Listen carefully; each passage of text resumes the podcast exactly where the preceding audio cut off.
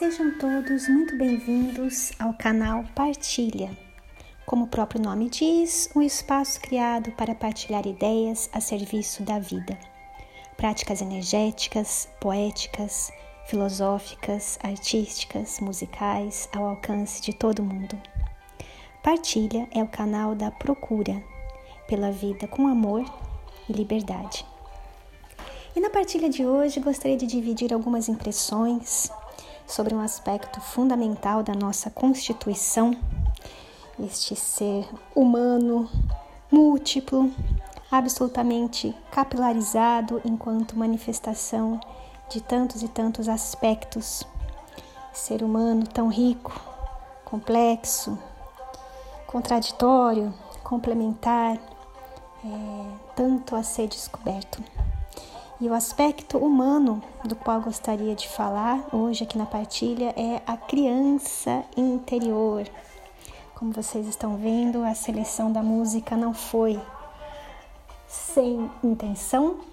A música ao fundo de autoria de Milton Nascimento e Fernando Brant, Bola de Meia, Bola de Gude, interpretada pelo grupo 14 Bis. Então escutamos aqui Bola de Meia, Bola de Gude, na voz cristalina de Flávio Venturini.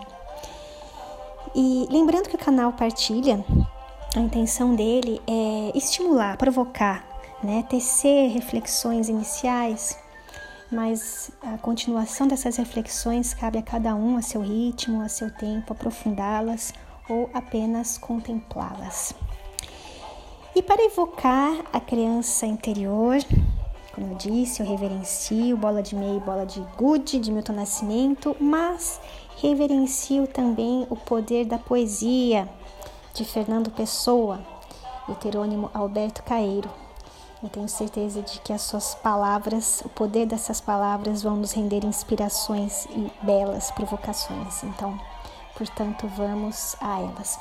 Mas antes de, de, de ler as palavras do, do Fernando Pessoa, ainda sobre bola de meia e bola de gude, eu coloquei aqui como pano de fundo, mas eu faço um convite para que todo mundo se sente e frua dessa melodia tão viva e inspiradora e escute a letra de bola de meia e bola de gude que tanto tem nos ensinar sobre a nossa criança interna.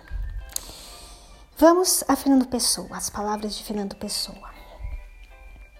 Como uma criança, Antes de ensinarem a ser grande, fui verdadeiro e leal ao que vi e ouvi. Poesia de Alberto Caeiro, o guardador de rebanhos, que nos ensina, nos inspira a refletir sobre o fato de aprender junto dos adultos a ser adulto, a ser grande, né? Refletir um pouco sobre esse processo de se tornar, vir, se, vir a se tornar um, um, um grande, né? Um adulto. E nesse processo, lembrando que, que nada está pronto, não, nunca nós estamos prontos, estamos sempre construindo-nos e, de e desconstruindo-nos. Nesse processo todo, onde foi parar a nossa criança interna, né? Onde foi parar? Sumiu, desapareceu, desintegrou, morreu, né? E, e, de que forma, de que forma os sistemas e as instituições ensinam-nos sobre como a nos tornar adultos?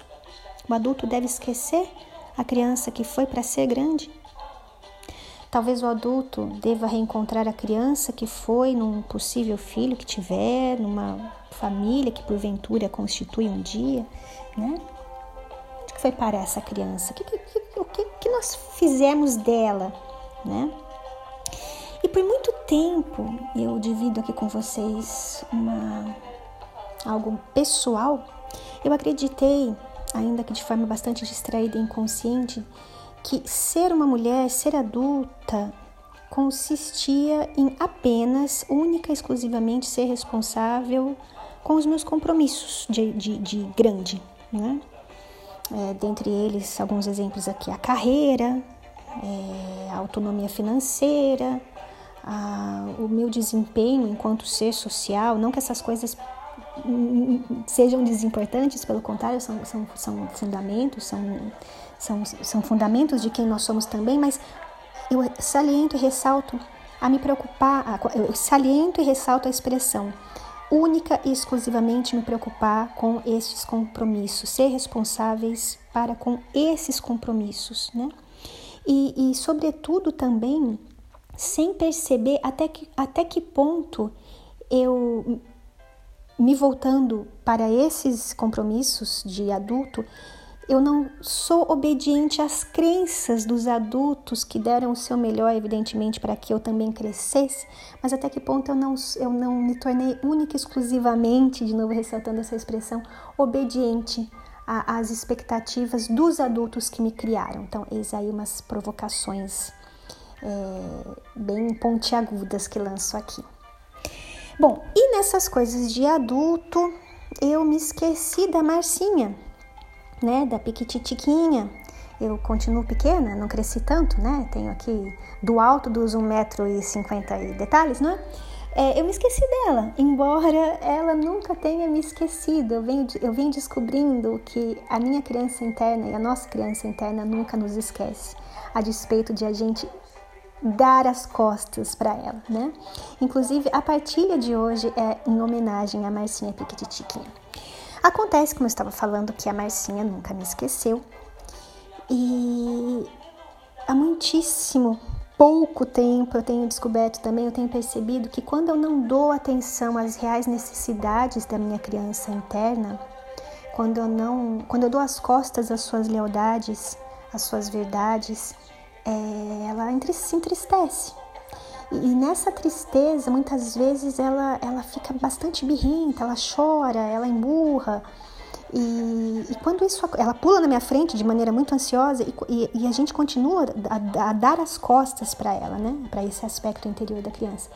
E quando isso acontece, quando eu não vejo a minha, esse meu aspecto que me completa enquanto mulher, esse aspecto importante que chama a minha atenção, eu também fico bastante desatenta as, as minhas carências, né? Eu, eu não me responsabilizo pela minha satisfação pessoal, eu espero que a satisfação venha unicamente do ambiente externo, da, da, dos laços externos, do mundo externo. Eu, eu, coloco a minha satisfação e a minha felicidade, é, eu, eu coloco isso responsável é, em relação a outra pessoa e eu não me responsabilizo. E a, e a criança continua ali pulando, né? Continua chorando, se entristecendo e me pedindo, na verdade, para que eu pare um pouco de olhar para o externo, de me preocupar com, com essas responsabilidades adultas e me interiorize um pouco, me escute, talvez me redescubra e escute com mais amor e atenção o que esse aspecto da criança interna quer me mostrar, quer me dizer.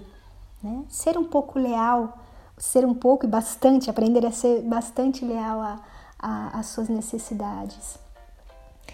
E quando isso acontece, muitas vezes a gente se depara com, com muitas, muitas mágoas, uh, muitos machucados, é, muitos, muitas, muitas dificuldades e muitos desafios que esse aspecto também nos propõe. Né? E, mas a despeito disso, quando é, nós temos a coragem de se aventurar, inclusive a, a, olhar com mais amor e acolhida, acolhimento para os aspectos machucados, quando nós escutamos essa criança, é, nós descobrimos que ela tem tanto a nos auxiliar. Eu tenho descoberto, descoberto tanto isso, que ela tem tanto a me ajudar, tanto a me auxiliar, inclusive na construção da mulher, da adulta, autônoma, é, e mais em paz consigo própria. Lembrando que nós não estamos prontos, né? Mais uma vez, mas a criança vem nos, nos ajudar, nos dar a mão nesse sentido.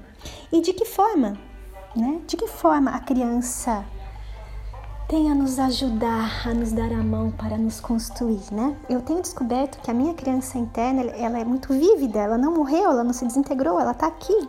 E ela me ajuda a, a me colocar mais atenta com as minhas necessidades corporais, por exemplo, a me movimentar, a permitir que a energia circule, né? A, a minha criança interna ela também me ajuda a lançar um olhar para a vida de um, a partir de um encantamento, é, a partir do, do, das, dos, das pequenas descobertas encantadoras das coisas simples da vida, né? essa, essa energia da criança interna tão benévola, quanto viva, cálida, inspirada e curiosa, ela me auxilia a verificar a natureza dos meus projetos, a, sobre o ponto de vista da, da sua autenticidade. É, a, a, minha, a minha criança interna ela me pergunta, mas eu, será que eu estou feliz com o que eu faço? Será que eu sinto prazer nisso? Será que eu me sinto viva com essa atividade, com esse assunto? Eu me sinto viva com essas companhias? Eu me sinto viva comigo mesma? Eu me sinto bem com o que eu tenho escolhido, motivada. Em resumo, a criança interna ela, ela vem nos perguntar de maneira muito cálida e genuína se o mundo externo está condizente com a lealdade daquilo que vemos e escutamos por meio dos olhos e dos ouvidos, da autenticidade do aspecto da criança interior. A criança interna também vem, vem me ensinando sobre a intuição, né? A energia nunca falha. É, é só a gente reparar também quando um pequenininho, a gente vai apresentar um pequenininho para um adulto, muitas vezes ele não quer ter muito contato com aquele adulto, é, porque a criança é muito sincera, né? E talvez a, a troca é, com aquele adulto não a agrade por algum, por algum motivo qualquer, inclusive em termos energéticos, né? Então a, a criança ela vem também nos ressaltar o poder da nossa intuição e, e como pode ser interessante que nós nos desvencilhemos da, do mental, do racional, que nós, que nós vejamos a vida única e exclusivamente, meio, única exclusivamente por meio do, do mental. A criança vem no, no, nos proporcionar essa descoberta também do intuitivo, da troca energética e da sinceridade dessas trocas. A criança interna, eu venho descobrindo cada vez mais que ela está aqui viva, ela não se desintegrou de modo algum e ela mantém o lúdico aceso e necessário na minha vida. Então, portanto, eu sou muito agradecida a me aventurar na descoberta e no resgate dessa, desse aspecto da criança é, interior. E uma das perguntas também muitas vezes incômodas que a criança interna também nos propõe, eu acho que vocês já escutaram falar, eu já escutei também muitas vezes, é, é, é aquela velha máxima: é, a criança que eu fui estaria orgulhosa do adulto que eu me tornei, das coisas que ela faz? Né? A criança se orgulharia disso? Essa perguntinha é tão incômoda, mas tão necessária para que a gente é, se, se desvencilhe das crenças e, e, e das, das obediências todas. Lanço aqui também a moral do Juju de Baudelaire, como vocês sabem, a Márcia e a Marcinha gostam muito de se divertir com os poetas franceses, né? E o, Baudelaire é uma das minhas paixões. É, o Baudelaire, esse poeta e crítico literário, tão criança, rebelde também, tão autêntico, tão autônomo, ele vem nos lembrar que a, a criança, a, o, a, procura pela, a, a, procura, a procura pela beleza, ela também passa pelo olhar da criança que tenta se apropriar do mais belo dos brinquedos. Né? A moral do Juju, ela, ela vem nos dizer justamente sobre isso. Sem hipocrisias, sem interesses econômicos, a criança tem o desejo do brinquedo mais bonito, ingênuo, imperativo, no contínuo exercício da imaginação esse brinquedo cheio de cores e aspirações ao infinito que nos motiva para a descoberta da própria vida.